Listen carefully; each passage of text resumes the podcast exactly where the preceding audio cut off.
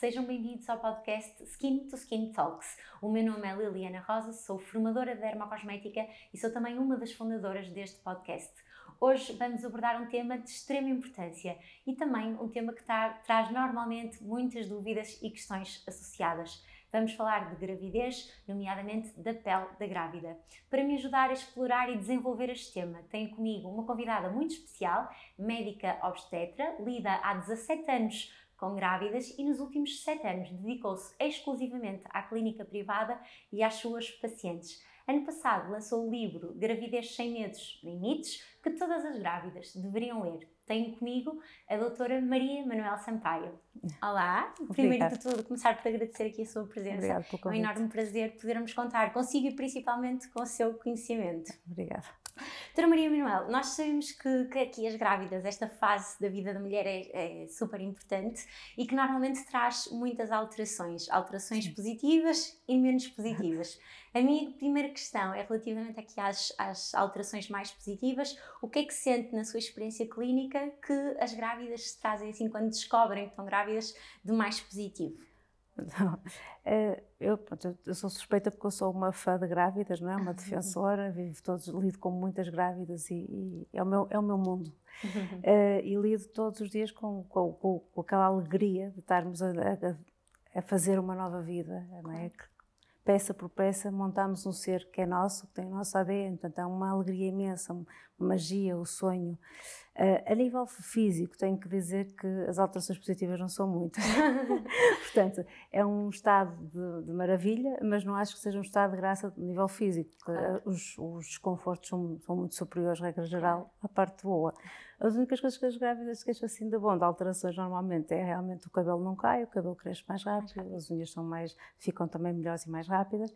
E há uma coisa que é muito engraçada, que muitas ficam mesmo felizes, que é o aumento da, da, da mama, sim, não é? Sim, sim, Portanto, sim, ficam muito contentes, a verdade é que depois não faz parte, vai, vai ao Volta tudo ao normal, as coisas boas. Porque a maioria realmente são. Sem são... mas eu concordo plenamente, porque realmente eu acho que quando nós descobrimos o estado de é, felicidade, é, é, é, supera todas as, as, as, as menos positivas os aspectos sim, menos sim, positivos. Mas eh, se não formos a ver na, na realidade a parte física, não é? Sim. Não, se a gente for analisar, não, não, não, não Já que estamos a falar nisso, ou seja, percebemos que aqui os positivos é então esta felicidade extrema de estar Sim. a gerar aqui uma vida nova, o cabelo, as unhas, uh, o, o, peito também, Sim. e quando falamos dos aspectos menos positivos. Menos, pois, menos positivos também varia, não é de grávida para grávida, mas o que é assim mesmo transversal é que é assim, nenhuma mulher gosta muito de aumentar de peso. Claro. é? Nunca estamos suficientemente magras, portanto, o aumento de peso que numa gravidez saudável é normal, claro. portanto não é a coisa mais agradável. Ao crescer, não é? ao distender o, a pele, claro. podem-se formar estrias, é? uhum. que, que, depois nós sabemos que é muito difícil claro. reverter, não revertem, mas existem meios, uhum. principalmente na prevenção, é? claro. prevenir e depois tentar uh, pronto, atenuá-las. E depois temos, além de, disso, temos tudo o resto, edemas, é? pernas inchadas, a nível também de, de parte de insuficiência venosa, muitas grávidas têm hemorroides, varizes vulvares, um, Daqui a bocado ninguém quer engravidar. Uh, mas Eu acho a verdade... que quando olhamos para eles, depois supera todos tudo, tudo, tudo. Mas a verdade é que se formos a ver, os aspectos negativos realmente são, são bastantes, mesmo a nível da pele. Não é? Há uma tendência à hiperpigmentação dos claro. mamilos, do períneo, cicatrizes recentes, uhum. as sardas não é? ficam claro. mais marcadas. Portanto, há uma hiperpigmentação, há o melasma, que é uma coisa sim, que incomoda sim, sim, muito, porque tem uma predisposição genética, mas se houver uma exposição ao sol não protegida, portanto, vai aumentar bastante. Que é aquela, é aquelas manchas que podem ser assim centrais, malares ou, ou, maxilares, que incomodam bastante, porque as manchas na cara é? altera claro. a, nossa, a nossa visão de nós próprios, não é? Hum, portanto, essencialmente é, é, é, todo um conjunto. Eu já não estou a falar das outras coisas, que pode haver a náuseas, azia, por aí fora, todos os sistemas, há mudança em todo Mas o nosso organismo. Mas são mais específicas normalmente do primeiro trimestre, Mais do é? primeiro trimestre, sim, e depois Pronto, mas assim, são alterações que realmente né, são transversais, claro. não acho que são os que eu disse. Toda a gente fica com aquela, ou quase todos com a linha negra, não é? Uhum. Antes chifoide e assim fiz pública, fica-se também com a tendência a ter mais pelo em algumas zonas, uhum. algumas ficam com pelo na barriga. Não é? Claro. isto vai desaparecer, vai. depois regride tudo, porque isto tem tudo a ver com hormonas. Claro. Portanto, depois a seguir vai regredir Mas se formos a escolher se ah, vou ficar grávida ou não, para ficar né, claro. mais bonita ou menos Sim. bonita, a gravidez não é a melhor Sim. altura. Depois passa tudo, como passa se tudo, dizer. É, vale tudo a pena. Já me falou então de, de, de, aqui mais, mais aspectos relacionados com a pele, falamos das estrias, da flacidez, de melasma, de, de, de, todas essas questões. A própria, eh, e eu senti isso muito também na minha gravidez, eh, muitas vezes o aparecimento também da acne, uma Sim. maior oleosidade. Eh, na sua prática clínica, de todos estes, qual é que acham que são aqueles mais frequentes, que aparecem praticamente em todas as grávidas? Há algum eu, aspecto assim mais. Desses da pele, portanto, uh, uh, há, algumas pessoas, algumas grávidas que não têm alteração de acne, que são raras, uhum. mas a maioria tem realmente. E as estrias quase toda a gente tem. Toda a gente. É preciso ter mesmo muita prevenção uhum. e ter sorte também, porque é? claro. há quem até se tenha muito cuidado e nível claro. genético tem aquela predisposição. Exato. E às vezes na última semana surgem duas ou três de quase de uma boa genética com uma boa prevenção. É, exatamente. Pronto, e, e uh, estamos a falar aqui também, já que estamos a falar nesta questão da prevenção, uh, quais são os cuidados básicos de pele, e nomeadamente uhum. mais aqui de cosméticos, que costuma recomendar às suas grávidas para elas terem durante a Sim. gravidez e muito relacionado com esta Pronto, prevenção? Uh, eu, eu, essencialmente aconselho muito a hidratação, quer oral, que é muito importante, quer, quer tópica, né? Uhum. Hidratação, a prevenção solar, porque realmente tem que usar um fator de proteção elevado. Porque senão claro. tudo que é hiperpigmentação, tudo que é, é melasmas uhum. vai, vai aumentar exponencialmente, porque o, é o principal fator que desperta os melanócitos, não é? Exatamente. Portanto, há uma tendência a produzir mais melanócitos, mas, mais melatonina, mas os melanócitos têm que ser ativados. Claro, claro e, e, o sol é que, é que o faz, que é portanto, é as mais importantes. Hidratação e proteção, proteção solar. Sim. Já que estamos aqui a falar de proteção solar, uh, eu queria só fazer aqui uh, uh, uma referência. Nós estamos a lançar este ano na marca La Roche-Posay um protetor solar que temos aqui também uh, que eu coloquei aqui, que é o Pigment Correct, que uh, efetivamente é um ótimo protetor solar para grávidas. Primeiro, porque qualquer protetor solar para grávidas, e tendo em conta aquilo que também a, a doutora Maria Manuel Sampaio nos acabou de dizer, a prevenção é essencial, mas neste caso, para além da proteção do, dos danos do sol, temos também alguns ingredientes, nomeadamente a procerade e a niacinamida, que nos ajudam também a disfarçar as manchas já existentes. Por isso acaba por ser um protetor solar que nos previne o aparecimento de novas manchas e que nos ajuda a atenuar aquelas já existentes e que, por sinal, também tem cor, que também ajuda a uniformizar o tom de pele, por isso, uma ótima opção para a proteção solar das grávidas. Entrando aqui uh, uh, noutra questão, porque, e esta em particular eh, é-me perguntada várias vezes no meu dia a dia, como formadora de dermocosmética, mas claro que tudo que vem da parte da obstetra é sempre uh, garantido como uma, como uma mais-valia. A, a, pergunta que me fazem mais é: posso usar este produto em, uh, durante a minha gravidez? Ou seja, aquilo que podem e o que não podem usar. Há, há alguns ativos, uh, ingredientes cosméticos que a doutora Maria Manuel Sampaio acha que são proibidos Pronto, nós, nós, nós na obstetrícia não somos assim os maiores uh, conhecedores realmente da parte da dermocosmética. Nós sabemos é realmente aqueles agentes que são teratogénicos, que podem uhum. provocar malformação.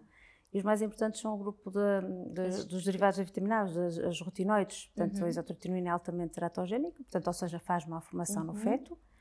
Uh, deve ser completamente evitado durante a gravidez. Há algumas até que ficam depositadas, alguns tratamentos, mesmo uhum. tópicos ou orais, que podem ficar depositados no tecido subcutâneo e temos que esperar um a dois anos até poder engravidar, é preciso ter okay. muita atenção. Uh, portanto, os dermatologistas normalmente sabem melhor quais é que têm esses componentes, mas tudo tem realmente derivados dos rotinoides, como o botinol, uh, deve ser evitado. Depois há, há, outros que também, pelo simples não ser evitado, que é a hidroquinona, uh, o ácido glicólico numa concentração superior a 10%. E o ácido salicílico também. Superior a 10% também. Portanto, não há assim grandes estudos destes dois últimos, uhum. mas, mas pensa-se Não é tão consensual, não é? Sim, mas que Ou seja, ser assim, em geral, evitar Sim. nos cosméticos tudo que tenha retinoides, Sim, isso, é obrigatório. Isso é geral, a hidroquinona também, e relativamente ao ácido salicílico é e, a, e, a, concentração, a, concentração, e tentar optar então por opções que não tenham, Sim, possível, os, hidro, os ácidos hialurónicos que são super seguros e esses elementos que vão permitir hidratar e, e de, forma, de forma segura.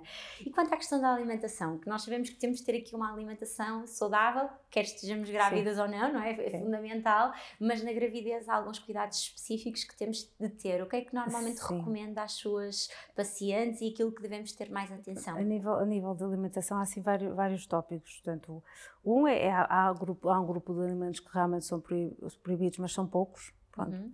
Uh, eu aí, pronto, aconselho mesmo a ler o livro que está lá direitinho, tudo, tudo. portanto, porque há pessoas que passam a gravidez inteira à custa dos mitos, sem comer fiambre ou, camarão ou coisas que afinal até podem, e, é, uhum. e é, são limitações que não claro. são necessárias, portanto é importante saber o que realmente não podem, e isso é uma lista grande. Além disso, é importante perceberem que nem podem comer por dois, mas também não vale a pena fazer uma dieta restritiva claro. nesta fase. Há um aumento das necessidades calórica global, mas pequeno. Uhum. É, portanto, a alimentação ser diversificada, uh, mas também temos outra parte, que é no primeiro trimestre, se houver muitas náuseas e vomitarem muito, se calhar mais ter um bocado de paciência e né, ter uma alimentação, tipo, às vezes até só bolachas de água e sal ou só pão durante uma ou duas semanas. E eu prefiro que comam isso e não estejam tão ansiosas a forçar alimentos que a seguir não, é? claro, não, ficam, fora, não, ficam, não, é? não ficam. E ter um bocado de paciência e deixar aquelas primeiras, das seis às duas semanas, que costuma ser a fase mais crítica, uhum. não é? Passando, pronto, dedicarem-se mais à alimentação diversificada. É muito importante também que, uh, que percebam que vai haver um aumento ponderal, que vai depender a nível, se for o mais saudável possível, vai depender do nosso índice de massa corporal prévio. Uhum. Também existem tabelas, porque as pessoas são muito magrinhas têm direito a engordar mais claro. e as que são mais gordinhas têm até menos. menos. Pronto. Mas assim, a nível geral, há assim eh, algum, algum eh, que seja considerado normal, até quando é que... É, existem mesmo tabelas internacionais, eu não sei assim de cor, de cor, mas tipo, o índice de massa corporal abaixo de 20 okay. pode engordar de, de 16 a 18. Ok. Deve, porque a gente somando aquele placenta, líquido, claro, o tudo. próprio sangue aumenta muito o volume, etc, etc, vai, pode engordar mais um bocadinho. O índice de massa corporal, aquele 20, 24, é 11, 14, okay. o ideal. Claro. Não se vai também bater a ninguém se aumentar claro. um bocado menos, mais, mais, ou menos, pronto. Uhum. E se forem realmente excesso de peso, aí se engordarem 5, 6 quilos está ótimo. Claro. Mas às vezes não é bem assim que acontece, claro. às vezes acontece ao é contrário. É difícil controlar. Aqui a relação também da toxicoplasmose Sim. com a alimentação. É muito seja... importante. É o que eu digo, existem muitos alimentos que devem ser evitados, até por causa da toxoplasmose, não só, porque há outros agentes infecciosos que a gente tem uhum. que evitar. A toxoplasmose é uma infecção que, se adquirida na gravidez, vai passar para o feto e vai dar malformações. Claro. Por isso é que nós vivemos apavorados na gravidez claro. com a toxoplasmose. Eu costumo dizer uma coisa que tem, muito, tem muita lógica. Se nós vivemos 30 anos, ou o que for, a data que tivemos, claro. sem apanhar, é, é, é muito um difícil bocado, apanhar na gravidez. É, mas uhum. acontece, raramente. Claro. E nós não queremos que seja o caso daquela senhora, não é? da paciente, da grávida, não queremos que seja o nosso claro. caso. Portanto, nessa altura tem que ser todos os cuidados. Assim, regra geral, é lavar ou desinfetar, ou lavar, não, lavar tem que lavar, lavar com aqueles agentes de desinfecção, as amoquinas, ou cozinhar ou tirar a pele de tudo que é legumes ou fruta. frutas e cozinhar muito bem a carne. São os uhum. cuidados gerais. E não mexer nas fezes de gatos. Okay. De resto, tudo o resto, pronto. Depois há pormenores que têm que ser, que têm que ser lidos com calma. Com calma. Pronto, há lista para tipo, pode comer isto, pode comer aquilo. Claro. Eh, e, por exemplo, quem é imune não precisa pode, ter pode esses cuidados, tudo. pode comer tudo. Ai, que maravilha. Pode comer terra. Uh, o ano passado lançou o, o livro um, Gravidez Sem Medos Nem Mitos. Uhum. Um, para quem ainda não leu este livro, quais são aqui os principais temas e porquê é que acha que todas as grávidas deveriam ler? Eu acredito mesmo porque, que devem ler, porque pronto, já tive um feedback também muito grande é? das claro. pessoas e, com, e têm concordado comigo. De um, portanto, sendo algo baseado na ciência, acho que consegui uh, de um modo muito simples, descomplicar e transmitir informação que toda a gente percebe, sem grandes, sem grandes estudos. Eles estão, mas estão por trás, não é? uma coisa muito prática, muito simples, mas que vai cobrir todas as áreas, desde a uhum. pré-conceição, que é importante, uma pré-conceição idealmente deve existir. Uhum. Pronto, até por exemplo a nível é bom ver os níveis de ácido fólico, de ferro, de vitamina claro. D. Para-se preparar a casa para o bebê que vai. Por exemplo, se houver uma distúrbio da tiroide deve ser deve uhum. ser compensado antes para evitar que haja um abortamento. Então, há uma série de coisas que deve ser feita na pré. Claro. Quando também tem um, um, uma parte, são nove capítulos, tem uma parte que é sobre o início, o que, portanto, o que deve ser feito antes, o que, o que deve ser feito quando se engravida, uhum. tipo, não é tem teste positivo estar a dizer a toda a gente porque uhum. é muito cedo. Tem tudo o que se deve fazer quando acontece algo menos bom, tipo um abortamento, uma dificuldade em engravidar, o que fazer. Claro. Vamos estar, temos que perceber que são coisas comuns, uhum. muito comuns, pois, as pessoas não têm noção. E se fala muito pouco, não é? Fala-se muito pouco, portanto é importante alguém também dar esta informação. Depois passa por tudo, desde as rotinas que devem ser feitas na gravidez, os exames, o que é que é feito em cada, em cada etapa, depois tem outro, outro, outros capítulos que vai tipo, com as infecções, que infecções é que devemos estar atentos, como a uhum. toxoplasmose, como o contacto com o miúdo com varicela, se é importante uh, formar o obstetra ou não. Ok. Ok? Depois tem todas as patologias mais comuns da gravidez, que são várias, desde o diabetes da gravidez, a hipertensão na gravidez, uh, pré-eclâmpsia, por aí fora, fala assim, portanto, levemente de todas essas, essas patologias de um modo muito sucinto, mas só o que, de, que devem saber mesmo. Tipo. E depois passa para o parto Uhum.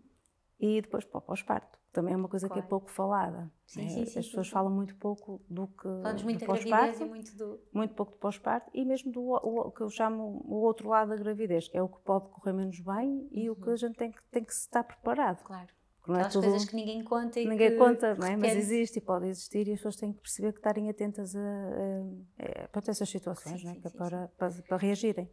E ainda também dentro do seu livro, e falamos aqui no livro mesmo no título dos mitos, ah, na sua opinião, e não querendo desvendar tudo que vem ali, mas para abrir o apetite, quais são os dois maiores mitos relacionados com a gravidez que acha importante desmistificar? Eu acho importante desmistificar todos, porque é uma- viver uma gravidez sem medo, Uhum, é é? informada e é, dá é uma muita, fase tão bonita da vida. dá muita tranquilidade. Portanto, Uhum, e vejo muitas pacientes a viver cheias de medos claro, e que não são justificáveis. claro. Assim, eu, eu acho que a maioria dos medos encaixa mesmo na, na- no campo da alimentação. Uhum, Por exemplo, um dos grandes mitos é o tal marisco, que não podem comer, quase toda a gente acha que é uma loucura, não é? E está em todos os guidelines internacionais de tudo que é estudos de obstetrícia, aconselham a aumentar a ingestão, portanto, uhum. é completamente ao contrário. Hum, isso acho que é um dos grandes mi- mitos a ser desfeito. Outro é que não podem beber café, é? Também a maior parte acha que não pode. E os estudos dizem que podem beber 300 miligramas. Depois a gente tem que ver mais ou menos quanto é que é é este em equivalente português. mais ou menos a. Dois, três cafés, pronto, Uhum. mais ou menos, porque são diferentes os nossos, dos americanos e tal, Claro. pronto. Mas é mais ou menos, estive a ver mais ou menos na altura, são cerca de três cafés portugueses. Uhum, Hum, e, mas há, há- desde mitos tipo acham que há tanta coisa, é- é- é- acho que há mesmo muita coisa que, que não podem fazer exercício, claro. E a certo? atividade física pode-se fazer. e pode-se fazer com, com calma, de acordo com o que a gente já faz. Também há uma série de, de coisas que, que devem ser Claro. hum, ade- ade- adequadas, não é? Ao, ao- caso, Uhum. adaptadas, é essa a palavra, portanto, à gravidez. Mas pode, quem está habituado deve continuar, só lhe faz bem. Agora, Claro. dizer- quando se engravida, vir-me dizer, ai, agora vou começar a fazer crossfit, não é a altura certa. Claro. Não está preparado o organismo. Mas há muitas que, que já o fazem E que podem e continuar. podem continuar, têm que adaptar e estar Uhum. atentas ao sinal do corpo para não Claro. passar determinados limites. Mas há, há- há muitas coisas, há pessoas que acham que têm que, que, que- que dar os queijos, e os queijos, coitados, os queijos não têm nada a ver com o assunto. Os gatos realmente podem ter o parasita, mas também basta não mexer nas fezes, o resto também não, Claro, claro. não é, a função é passada para Claro. o marido e pronto, está- Claro. resolvido. Portanto, há assim uma série de, de mitos, mas eh, fomos a ver que hum, eh, todos os dias me, abordam e, e não tem, não tem Não tem. lógica de- nenhuma. E que são todos esclarecidos todos- no seu todos- livro.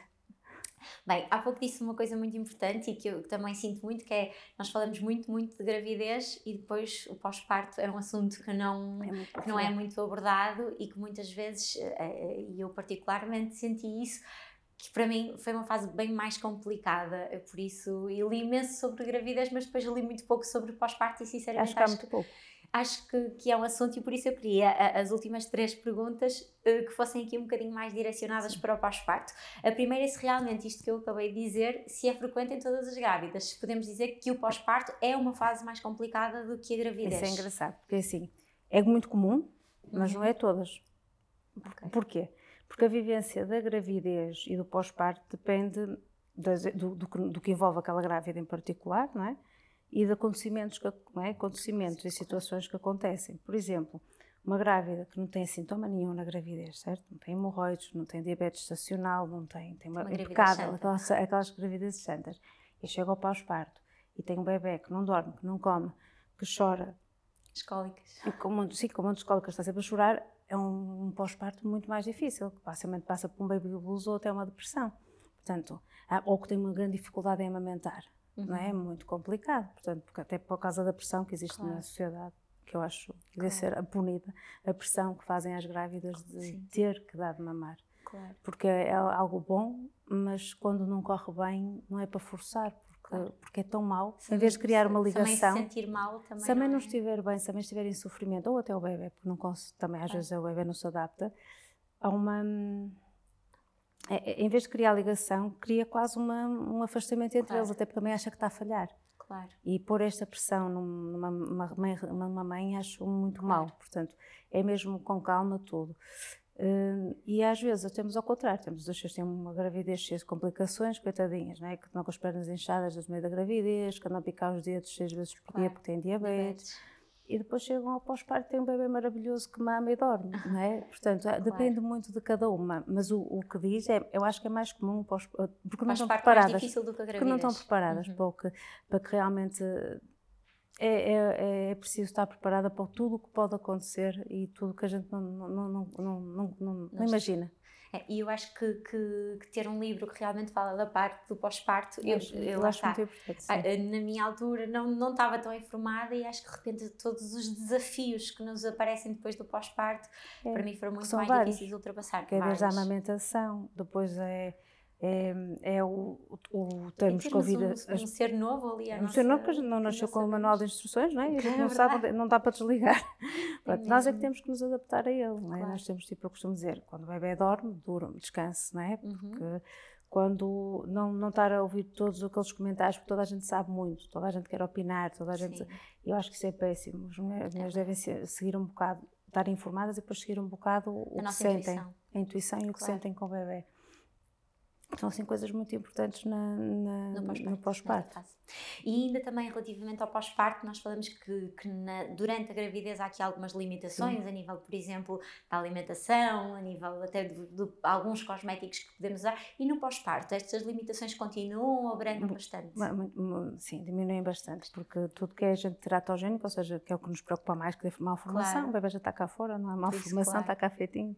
Pronto Uh, e depois tem alguns componentes que não se deve, principalmente a nível alimentar, mas isso é muito como, tipo, dizer, ah, não deve comer chocolate. assim, o álcool, por exemplo, passa um bocadinho realmente, não, é? quer, dizer que, não quer dizer que não sei lá, pontualmente não possa beber um claro. copito, é diferente de quando está grávida. Quando claro. está grávida, passa mesmo para, para o bebê, deve ser todo evitado.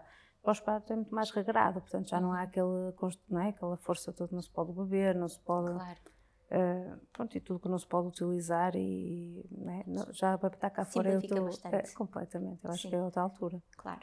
Última pergunta, e aqui quase como acabamos por já falar de muitas coisas, mas para terminar, recomendações finais para uma gravidez e para um pós-parto tranquilo.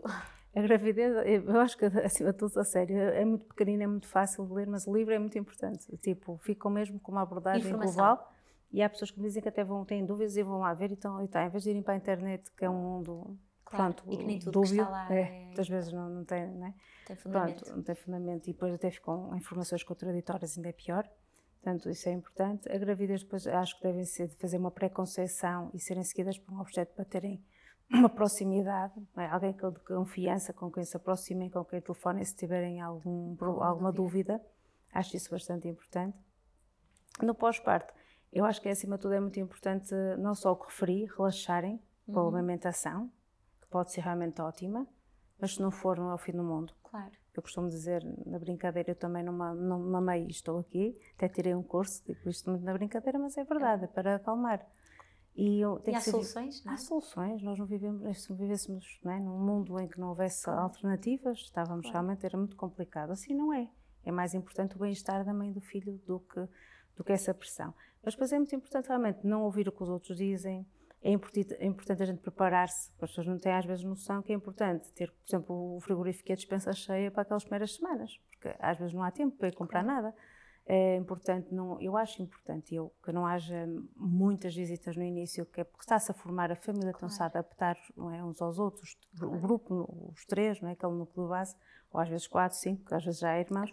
Isso é muita gente, acho que pode interferir ali muito na dinâmica. Já nem estou a falar agora com, com o Covid, COVID estou a falar, vai alterar bastante isso. Mas as senhoras que, estão, que foram mais pela segunda vez no Covid dizem que a parte boa foi que as visitas diminuíram. a sério? Dizem todas. Porque parece que não, a gente até gosta às vezes de ter lá a mãe ou isso, mas depois de repente estar a casa invadida Sim. por cinco ou seis pessoas é sempre, não dá é privacidade, nem dá para dormir um bocadinho. O bebê está a dormir e está tudo a olhar para o bebê e a querer mexer e acordar. Claro. Portanto, tem essa parte que que eu acho importante e é, o mais importante é viver, uma, viver mesmo com tranquilidade, relaxar, porque os bebés sentem tudo. E se nós estamos muito ansiosos, muito stress, vai passar e vamos ter um bebê muito mais difícil, um bebê que, tem, que chora, que chora mais, um bebê que é menos tranquilo. Claro. Tem muito a ver com, com Esta a nossa... fase inicial é muito importante é, para eles. É um, eu acho que é um, muito importante, que era a nossa ligação, que já existe, mas claro, mas que fortalece muito após o, após o parto, é muito importante não, que não haja demasiados estímulos externos. Claro. Se houver em casa dois irmãos que, que fazem barulho, é outro assunto, é a família. Claro. É, o, é... E tem que haver aquela adaptação, não é? Tem que haver e até é bom. São bebês uhum. que se adaptam até. Não estou a dizer que tem que estar tudo caladinho e silêncio. Não, acho é que muitos estímulos externos, às vezes nestes primeiros meses, que Podem seja. Ser prejudiciais. Pode ser prejudicial. Portanto, é tranquilidade, paz e. Tranquilidade e paz, informação. Informação. Doutora Maria Manuel, foi um enorme prazer. Muito ah, obrigada, obrigada, por podermos contar aqui com, com, a sua presença, com a sua disponibilidade e com o seu conhecimento. Da minha parte, foi, foi mesmo um prazer partilhar este momento consigo. E assim terminamos mais um episódio do podcast Skin to Skin Talks. Obrigada por estar desse lado, espero que tenha gostado. Pode acompanhar a nossa página de Instagram, skintoskin.ca, para mais conteúdos e informação de dermocosmética. Conto consigo no próximo episódio. Até lá, o nosso muito obrigado. Thank you.